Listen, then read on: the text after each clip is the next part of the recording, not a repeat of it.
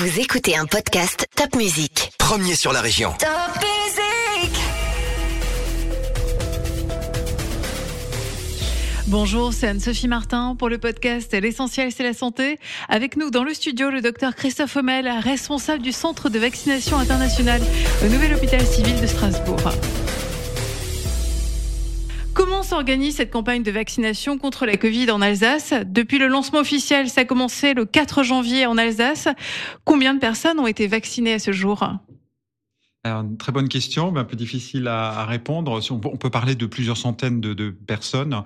Euh, là, les EHPAD au niveau du CHU, les personnes ont été vaccinées. Et là, on acte depuis la semaine dernière, euh, surtout vers les professionnels de santé, donc les agents hospitaliers euh, au niveau du CHU et les professionnels de santé libéraux qui prennent rendez-vous et qui peuvent se faire vacciner depuis la semaine dernière.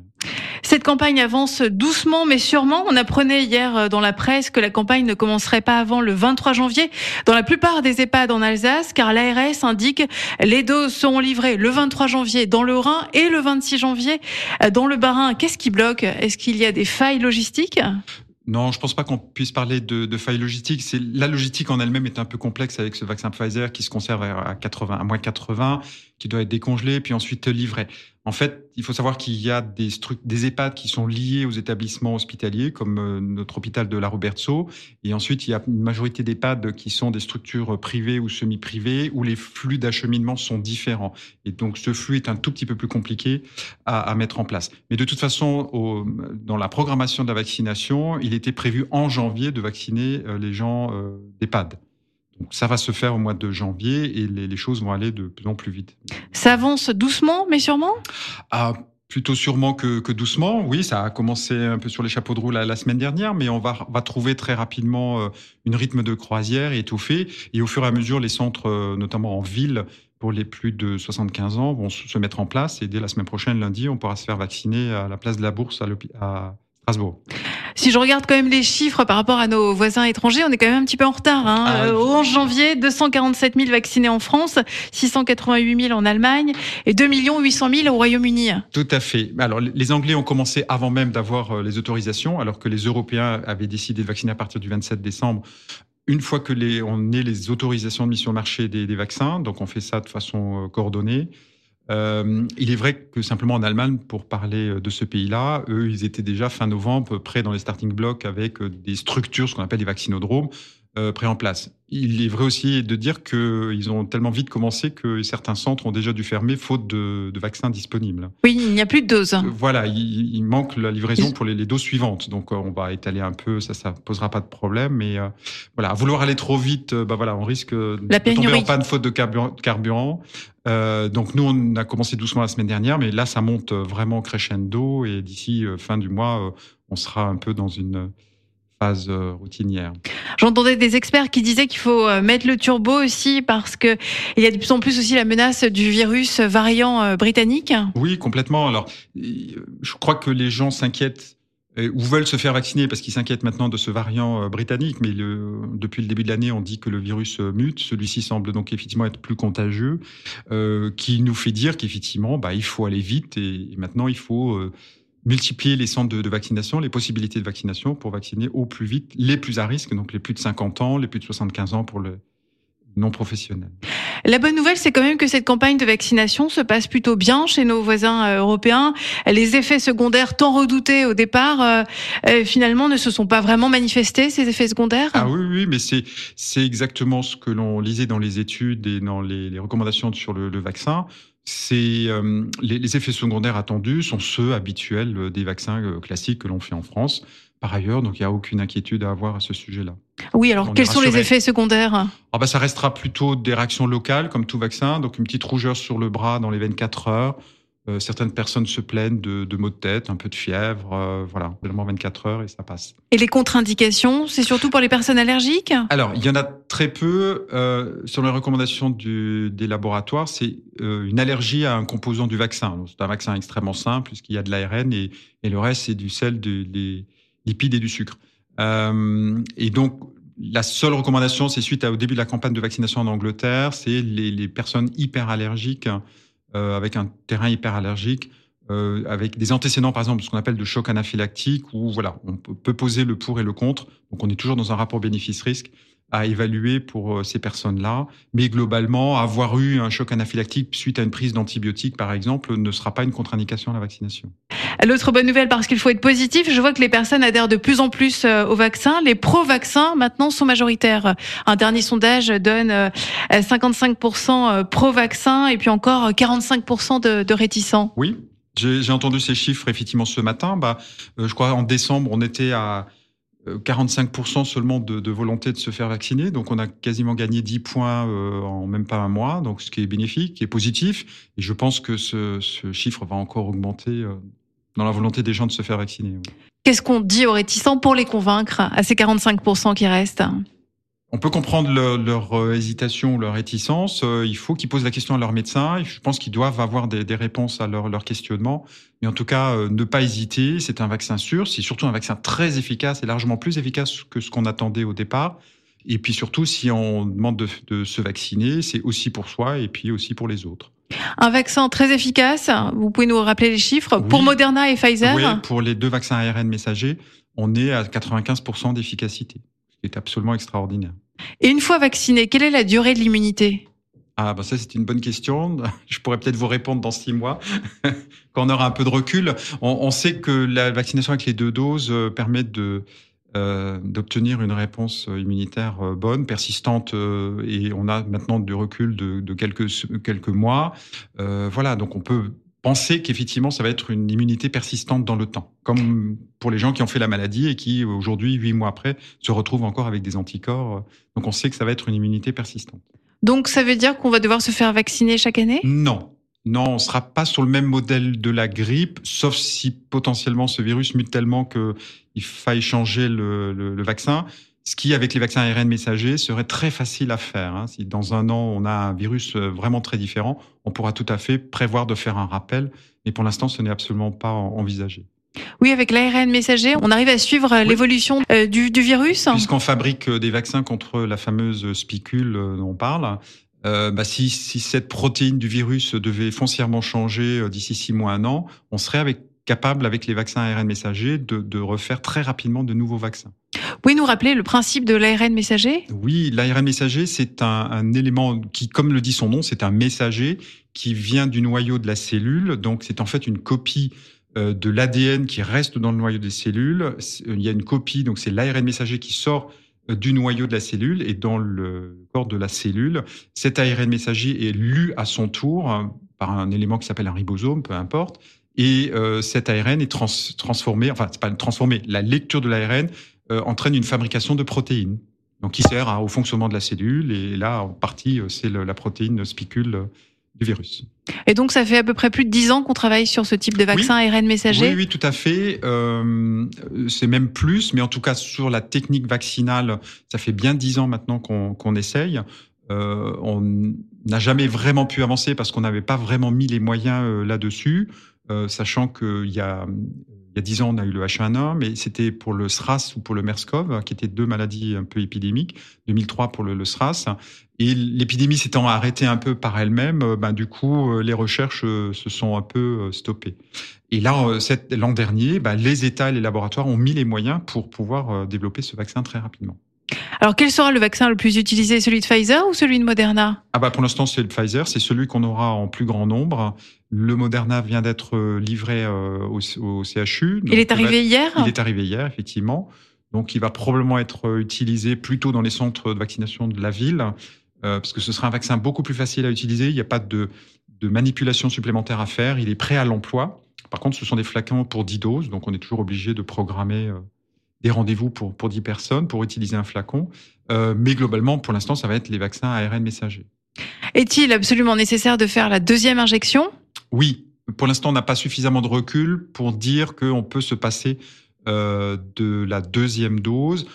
Euh, avec le recul, on sera peut-être dans la même position qu'il y a 10 ans avec le H1N1, où on avait commencé la vaccination avec deux doses, et finalement, les études ont montré qu'une dose suffisait pour être immunisé.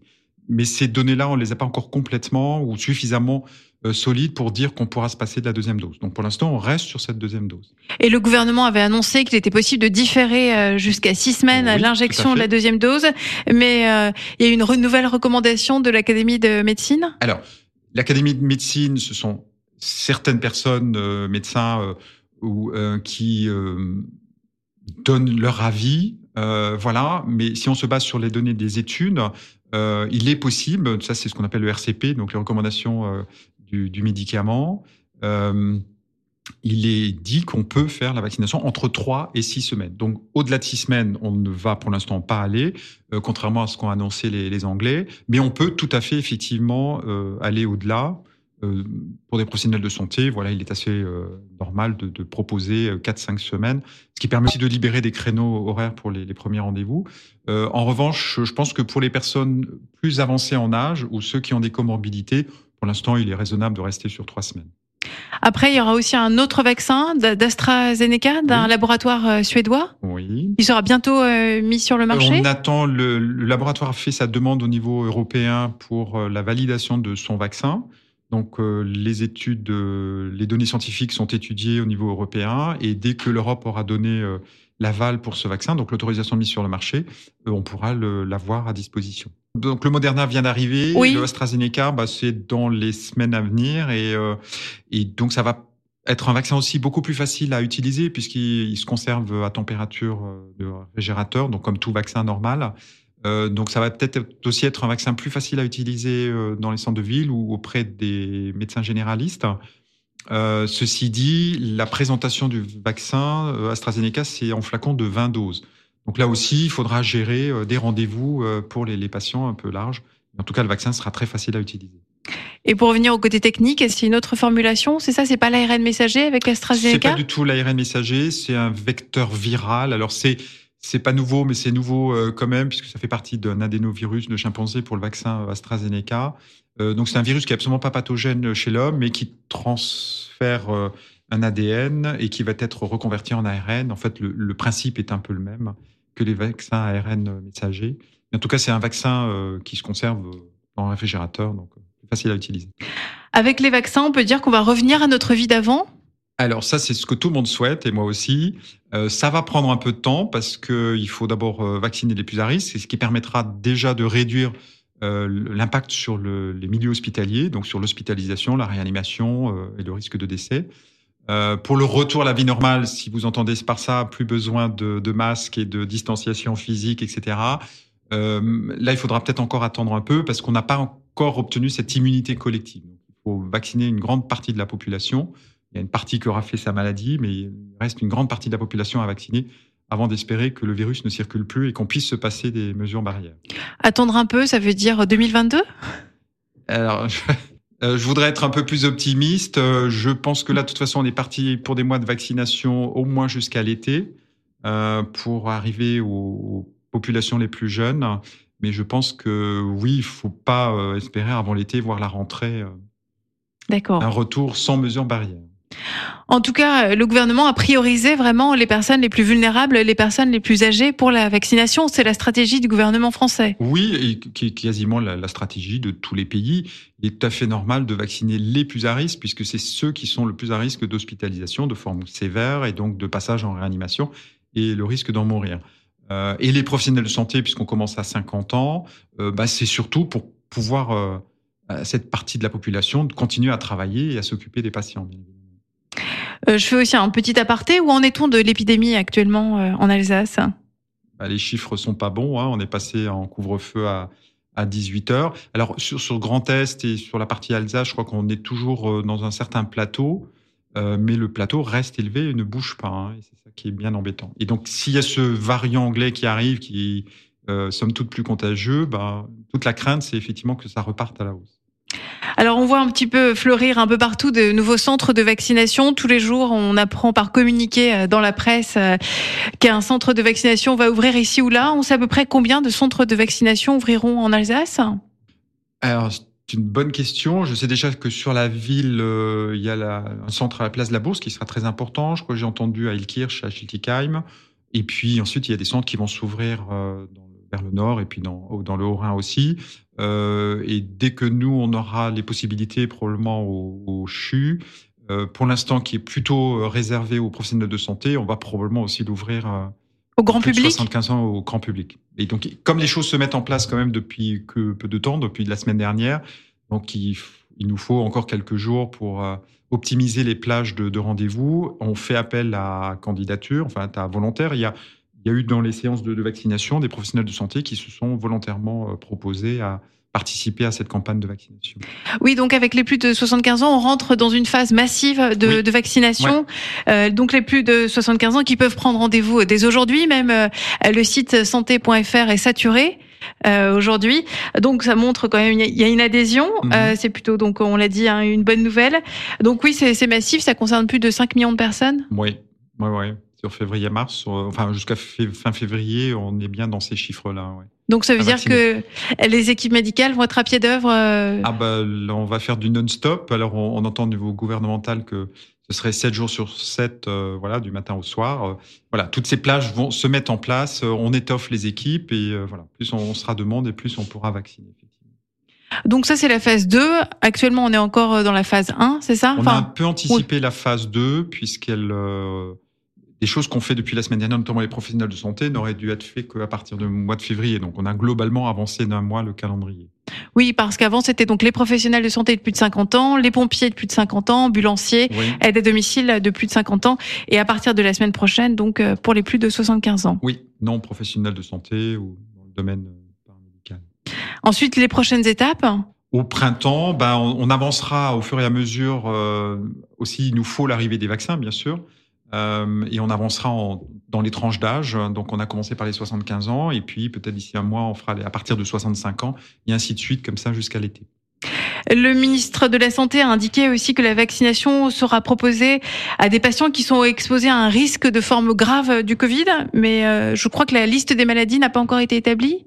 Bah, c'est toutes les personnes qui finalement présentent des comorbidités. Euh, qui Style le diabète, c'est ça? Le, le, diabète, euh, les personnes immunodéprimées, etc. sont des personnes plus à risque et effectivement, elles, elles seront à vacciner en priorité. Donc il n'y a pas que l'âge, euh, à partir de 75 ans bien évidemment, mais avant aussi. Et euh, il y aura à vacciner les personnes avec des comorbidités un peu plus prioritairement. Et le tout à chacun, enfin, euh, je veux dire les personnes de plus de 18 ans. Euh, le pourront... commun des mortels. Oui. Pour cela, il faut euh, patienter. Alors, ce qui quelque part est rassurant, c'est que je vous rappelle que la maladie est quand même euh, asymptomatique dans 80% des cas, et plus on descend euh, chez les jeunes, moins il y a de formes symptomatiques. Donc, on attend aussi les données pour dire que le vaccin permet de réduire. Pour l'instant, on n'a pas ces données-là pour dire qu'il permet de réduire la transmission. C'est pour ça qu'on doit continuer à, à porter masque et à respecter les mesures barrières. Les jeunes ne sont pas prioritaires, mais est-ce qu'ils ont quand même intérêt à se faire vacciner? À partir de, de, 18 ans, on pourra se faire vacciner. Les études se mettent aussi en place pour, pour la vaccination des plus jeunes, donc moins de 18 ans ou moins de 16 ans. Euh, je rappelle aussi que la maladie, est, les enfants sont moins contagieux, moins contaminés. Euh, donc c'est pas comme la grippe. Hein. Donc les enfants, ça pose pas de problème. Donc ils sont pas du tout euh, un groupe prioritaire. Mais effectivement, les sujets jeunes, à partir de 18 ans jusqu'à 40-50 euh, ans, sans comorbidité, effectivement, à un moment donné, euh, il sera raisonnable de, de les vacciner, mais pour cela, bien évidemment, ce ne sera pas avant cet été, voire la rentrée. Et si on a eu le Covid, est-ce qu'on doit se faire vacciner? Alors, le fait d'avoir un antécédent de Covid euh, n'est pas une contre-indication à la vaccination, et d'autant plus si on est éligible de par son âge ou par la comorbidité, on, on peut se faire euh, vacciner. C'est pas une contre-indication. Euh, loin de là. Euh, on a juste une recommandation que si la maladie date de moins de trois mois, dans ce cas-là, on, on, on, attend la fin des délais des trois mois pour se faire vacciner. Et puis, des professionnels aussi euh, de santé m'ont dit, euh, bah, ils ont fait euh, une maladie au mois de mars l'an dernier. ils ont fait encore une prise de sang de contrôle la semaine dernière et la sérologie était encore positive pour la Covid. Du coup, moi, je peux affirmer qu'ils sont encore protégés. Du coup, ils sont pas prioritaires pour se faire vacciner. Et ils laissent bien volontiers la place à d'autres qui n'ont pas fait la maladie. Donc on va voir quand même que cette euh, campagne de vaccination va devenir massive et on note aussi actuellement un revirement dans dans la population.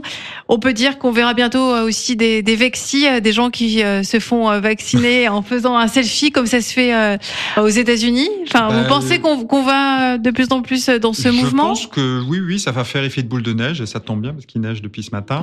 Euh, mais ouais, ouais, les, les gens qui sont vaccinés, en fait, plusieurs m'ont dit et puis moi je peux vous parler de mon expérience, parce que je me suis fait vacciner dans les premiers au CHU la semaine dernière. Bah, après le vaccin, j'ai vraiment été heureux. Peut-être un effet secondaire immédiat, mais positif. Mais en tout cas, j'étais très heureux d'être vacciné. Donc, toutes ces personnes qui sont vaccinées et qui sont contentes d'être vaccinées, bah, elles en parleront autour d'elles et puis elles finiront par convaincre les, les hésitants. les vaccinés vont, vont prêcher la, la bonne parole. La bonne parole, tout à fait. C'est un petit peu surprenant ce, ce, revirement. Enfin, c'est plutôt une bonne nouvelle, euh, mais euh, bon, c'est c'est le côté un petit peu euh, contradictoire des, des Français, Oui. peut-être? Bah, on, a, on a quand même l'étiquette euh, d'être champion du monde de la réticence sur les vaccins de façon très large, et ce qui est quand même au pays de Pasteur très regrettable. Voilà, mais là, si en à peine un mois, on a progressé de 10 points de façon positive, je pense que cette proportion va encore augmenter. Car il faut le dire, les vaccins sauvent des vies. Ah bah, il faut toujours le répéter. euh, Les personnes, euh, semble-t-il, l'oublient trop souvent, en tout cas en France. euh, Les vaccins, ça sauve des vies. Ça sauve des vies pour le Covid, mais euh, Ah d'autres bah, exemples Oui. bah, pour euh, la vaccination euh, qu'on avait rendue obligatoire pour les nourrissons de moins de deux ans, euh, si on a rendu les vaccins obligatoires, c'est bien pour sauver des vies. Et à un moment, les vaccins pourront être achetés en pharmacie sur prescription médicale? Euh, pour l'instant, je pense qu'on n'y est pas parce que c'est toujours le, la présentation et le flaconnage euh, par, en multidose qui rend les choses un peu difficiles. Donc pour l'instant, à moins que les choses avancent, puisque les, les pharmaciens peuvent déjà faire le vaccin grippe, il sera peut-être autorisé que les vaccins euh, euh, vaccinent dans leurs officines, pourquoi pas avec le vaccin euh, AstraZeneca. Euh, voilà, donc euh, tout ça sera possible par la suite, bien évidemment. Vous vouliez ajouter autre chose sur cette campagne de vaccination? Non, simplement de dire qu'il ne faut pas craindre euh, le vaccin, tout craindre de la maladie, bien évidemment. Et on a cette chance, au bout d'un an de début de pandémie, d'avoir les vaccins. Je crois dans l'histoire humaine, on n'a jamais été aussi vite euh, dans le, le développement de, de vaccins. Donc c'est une énorme chance. hein. Oui, et c'est aussi l'histoire de deux chercheurs passionnés qui ont mis au point le vaccin de Pfizer. C'est une belle histoire Oui, c'est une très belle histoire. à souligner. Docteur Homel, je vous remercie pour nous avoir répondu pour ce podcast à l'essentiel c'est la santé. Euh, Docteur Christophe Homel, responsable du centre de vaccination internationale au Nouvel Hôpital Civil de Strasbourg.